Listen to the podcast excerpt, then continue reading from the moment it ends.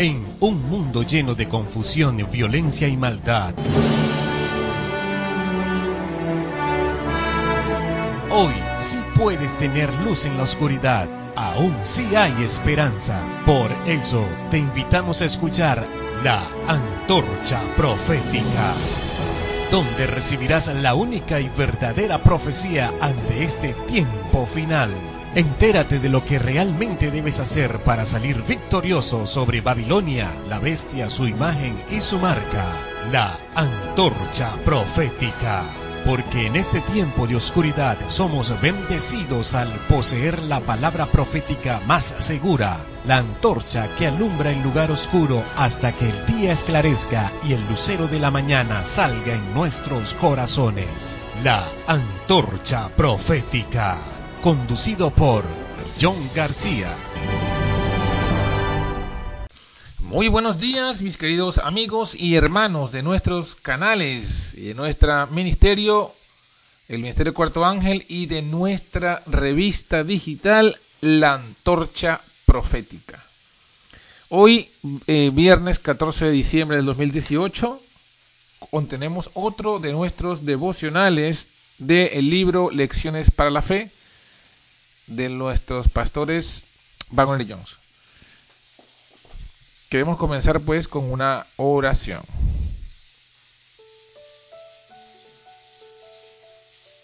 Oremos. Querido Padre que moras en el alto cielo, en esta hora te damos gracias por la oportunidad que nos das de estudiar tu palabra. Suplicamos tu bendición en esta hora y tu dirección. No tomes en cuenta, Señor, nuestras debilidades y pecados, sino Danos arrepentimiento, poder y luz. Te lo pedimos en el nombre de Jesús. Amén.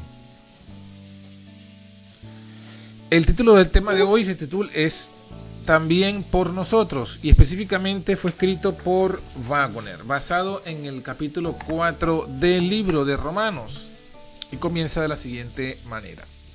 El cuarto capítulo de Romanos es uno de los de mayor riqueza en la Biblia, por la esperanza y ánimo que contiene para el cristiano. En Abraham tenemos un ejemplo de la justicia por la fe y queda expuesta ante nosotros la maravillosa herencia prometida a todos los que tienen la fe de Abraham. Y esa promesa no está restringida. La bendición de Abraham viene tanto a los gentiles como a los judíos. Nadie hay tan pobre que no pueda compartirla, ya que es por la fe para que sea por gracia, para que la promesa sea firme a toda su descendencia. Así es, mis hermanos. Nadie necesita pagar nada, es por la fe. ¿Saben ustedes que la última cláusula del versículo 19 merece especial atención? ¿Por qué? Porque contiene el secreto de la posibilidad de nuestro éxito en la vida cristiana. Dice que Abraham creyó a Dios, el cual da vida a los muertos y llama a las cosas que no son como si fuesen. Esto, hermanos, denota el poder de Dios. Esto implica poder creador. Dios puede llamar algo que no existe como si existiese. Ahora bien, si esto lo hiciera un hombre, ¿cómo lo llamaríamos? A ver, díganme. Ah, cierto, ¿no? Lo llamaríamos como una mentira. Si un hombre dice que una cosa existe, siendo que no es así, a eso lo conocemos como mentira.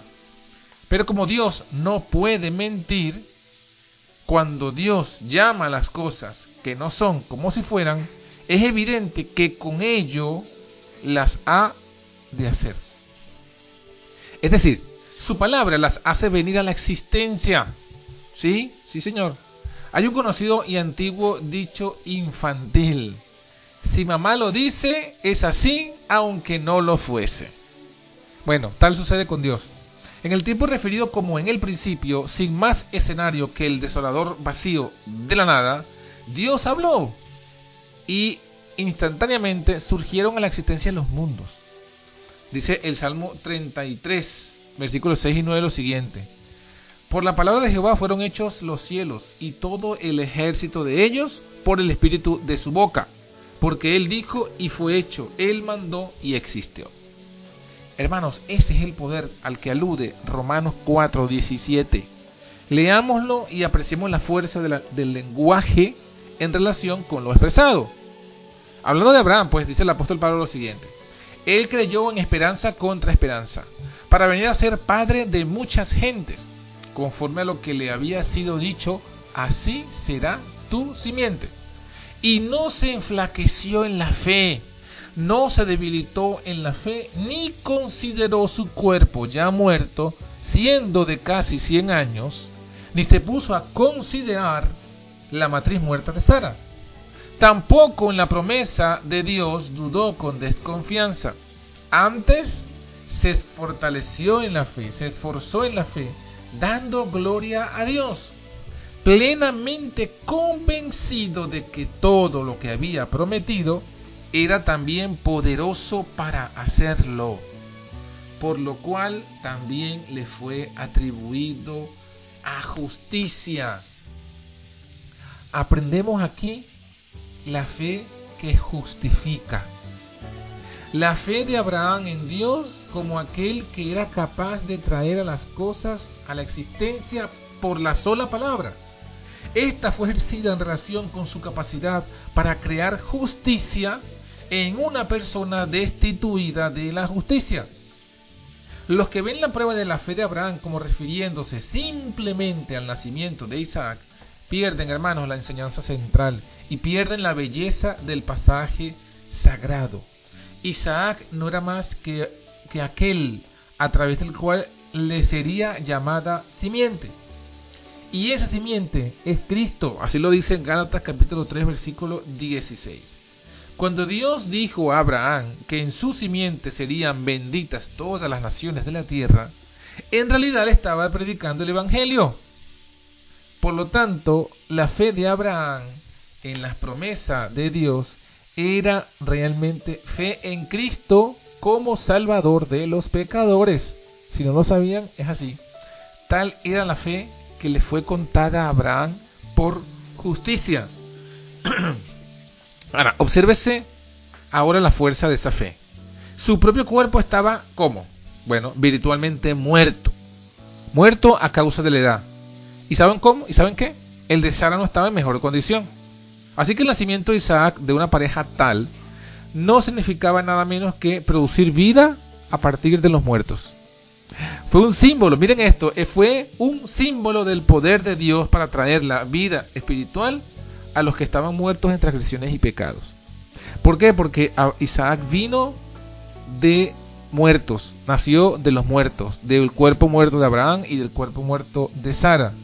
Y es un símbolo del poder de Dios para traer vida espiritual de los que estamos muertos en transgresiones y pecados. Abraham esperó contra toda esperanza es decir, humanamente hablando, no había posibilidad alguna de que la promesa se cumpliese. Todo iba en contra. El cuerpo iba en contra. Las circunstancias iban en contra. El tiempo iba en contra. Pero su fe se aferró y reposó en la inmutable palabra de Dios y en el, su poder, en el poder de la palabra para crear y dar la vida. Por lo cual también le fue atribuido a justicia. No solamente por él fue escrito que le haya sido imputado, sino también por nosotros a quienes será imputado. Esto es a los que creemos que en el que levantó de los muertos a Jesús, Señor nuestro, el cual fue entregado por nuestros delitos y resucitado para nuestra justificación. ¿Ven? ¿Ven? lo que dice la Biblia? Lo mismo. Lo que pasó con Abraham fue escrito, pero también a nosotros fue escrito si creemos en aquel que salió de los muertos, Jesucristo. Isaac nació de dos cuerpos muertos y Jesucristo volvió la vida de la muerte. Así pues, la fe de Abraham fue lo que nuestra fe debe ser, y con similar objeto. El hecho de que sea por la fe en la muerte y resurrección de Cristo que se nos imputa la misma justicia que se le imputó a Abraham, muestra que la fe de Abraham lo fue igualmente en la muerte y resurrección de Cristo. Todas las promesas de Dios a Abraham lo eran para nosotros, tanto como para él. En un lugar se nos dice que eran especialmente para nuestro provecho. Miren lo que dice Hebreos capítulo 6, versículo 13, luego el versículo 17 y el 18.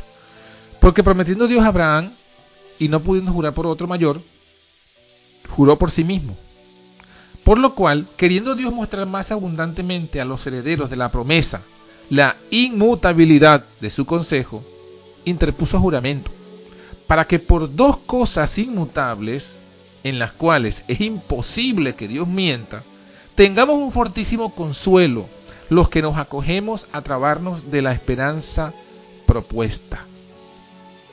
Nuestra esperanza descansa, por lo tanto, en la promesa y juramentos hechos a Abraham, ya que tal promesa, confirmada por un juramento, contiene todas las bendiciones que Dios puede otorgar al hombre. Así que ahí descansa nuestra esperanza, nuestra fe en la promesa que Dios hizo a Abraham y que hizo por juramento. ¿Y cuál fue esta promesa? que en su simiente serían benditas todas las naciones de la tierra. La simiente primera de Abraham fue Isaac y era un símbolo de la simiente que es Cristo. Y así como Isaac nació de los muertos, Jesucristo volvió a la vida de entre los muertos. Pero antes de pasar a otro punto, vamos a hacerlo anterior un poco más personal. Vamos a ver. Alma vacilante, hermano, hermana, no digas que tus pecados son tantos y tú tan débil que no hay para ti esperanza. ¿Saben qué? Cristo vino a salvar a los pecados, a los perdidos. Y es poderoso para salvar a los sumos a los que e, por él se allegan a Dios. Eres débil, pero él te dice, mi potencia en la flaqueza se perfecciona. de Corintios 12, 9. Y el registro inspirado nos habla de aquellos que sacaron fuerzas de debilidad. Hebreos 11, 34 Significa que Dios tomó la, debilidad misma de ellos y lo transformó en la fortaleza. Demuestra de ese modo su poder. Es su forma de obrar. Antes, dice Pablo, lo necio del mundo escogió Dios para avergonzar a los sabios. Y lo flaco del mundo escogió Dios para avergonzar lo fuerte. Y lo vil del mundo y lo menospreciado escogió Dios y lo que no es para deshacer lo que es, a fin de que nadie, ninguna carne, se jacte en su presencia.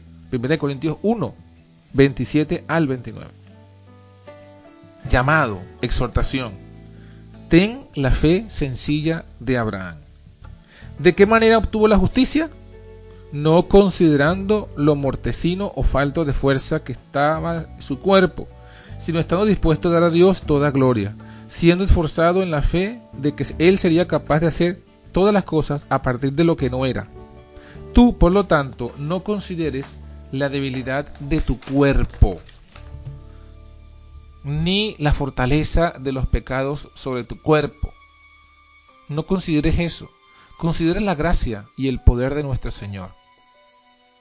Teniendo la seguridad de que la misma palabra, capaz de crear el universo, capaz de dar el nacimiento de dos cuerpos muertos, capaz de resucitar a uno de la segunda muerte, puede crear en ti un corazón limpio y vivificarte en Dios. Serás así hijo de Abraham e hijo de Dios por la fe en Cristo Jesús y por la fe de Cristo Jesús. Señales de los tiempos, 13 de octubre de 1890. Así que mis hermanos, aquí tenemos pues eh, en Romanos capítulo 4 una hermosa explicación, contundente explicación de la justificación por la fe. Y no es más que una vez más creer a la palabra de Dios. Y confiar en la palabra de Dios, que es la que va a ser la justicia, que es la que va a producir vida y justicia en nosotros. Y en el momento que nosotros damos de, la palabra, de que la palabra de Dios tenga poder para, para hacerlo, para producir esa justicia en nosotros, hemos perdido la fe. Así que no nos consideremos la montaña de pecados que nos dominan. No consideremos las veces que hemos caído en el pecado. 70 veces 7, bueno, igual el Señor es capaz y poderoso para dar justicia tanto al que ha caído 70 veces 7 como al que ha caído una sola vez. ¿Por qué? Porque ambos tienen cuerpos muertos. No importa cuántas veces hayan caído, si una o muchas, el cuerpo está igual de muerto. Y no se puede dar vida de los muertos. Y lo que da vida de los muertos es la palabra de Dios, que es igual de poderosa en un cuerpo que ha pecado una sola vez como en un cuerpo que ha pecado 70 veces 7. Así que creamos en la palabra de Dios que es capaz de dar vida de los muertos. Que el Señor nos bendiga. Gracias Padre por este día que nos das y esta promesa maravillosa. Porque nosotros muchas veces al ver los pecados que hemos hecho y, y nuestros pecaminosos corazones, nos desanimamos. Y es porque de una forma u otra también pensamos que somos nosotros, con nuestra fuerza humana, los que hemos de justificarnos a nosotros mismos. Y aún no entendemos que es tu palabra. Aún no entendemos que no debemos hacer como, como el diablo quiere que hagamos, sino que hagamos como Abraham, que no se puso a considerar su cuerpo muerto. Igual nosotros no debemos considerar nuestros cuerpos muertos, ni nuestros miembros esclavos al pecado sino el poder de tu palabra. Ayúdanos a que eso sea una realidad en nuestras vidas y que podamos ser bendecidos en ti y justificados por tu palabra. Te la pedimos en el nombre de Jesús. Amén.